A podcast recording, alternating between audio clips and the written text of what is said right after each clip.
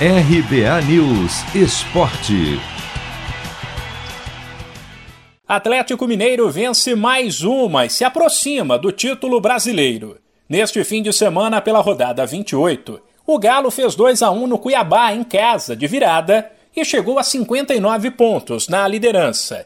Ele abriu 13 pontos em relação ao Flamengo, que perdeu o clássico para o Fluminense por 3 a 1 e caiu para o terceiro lugar. O rubro-negro foi ultrapassado pelo Fortaleza, novo vice-líder, e que fez 3 a 0 no Atlético Paranaense, mas é apontado como o principal rival do Galo, por ter dois jogos a menos. E no sábado, no Rio de Janeiro, tem Flamengo e Atlético Mineiro. O Fluminense, que levou a melhor no Fla-Flu, foi um dos grandes vitoriosos da rodada. Ele chegou a 39 pontos em oitavo e encostou no Corinthians e no Inter, último time do G6, ambos com 41 pontos. Isso porque o confronto direto entre o Colorado e o Timão terminou empatado por 2 a 2. Bom também para o Red Bull Bragantino, que fez 1 a 0 no São Paulo e está tranquilo na quinta posição, cinco pontos à frente do Inter. Na parte de baixo da tabela, o grande derrotado foi o Santos, que entrou na zona de rebaixamento.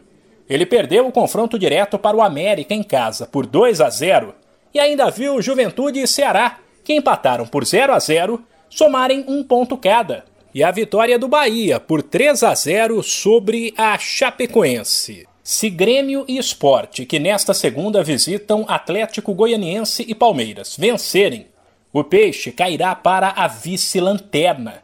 A classificação do brasileiro é a seguinte: sem esquecer que há times com 25, 26, 27 e 28 partidas. O Atlético Mineiro tranquilo na ponta tem 59 pontos, depois Fortaleza 48, Flamengo, Palmeiras e Red Bull Bragantino, todos com 46, e o Inter, último time do G6, com 41.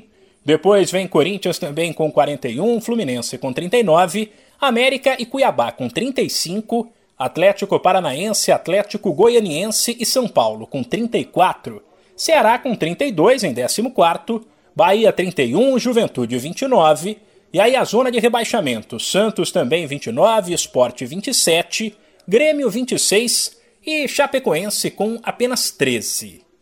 De São Paulo, Humberto Ferretti.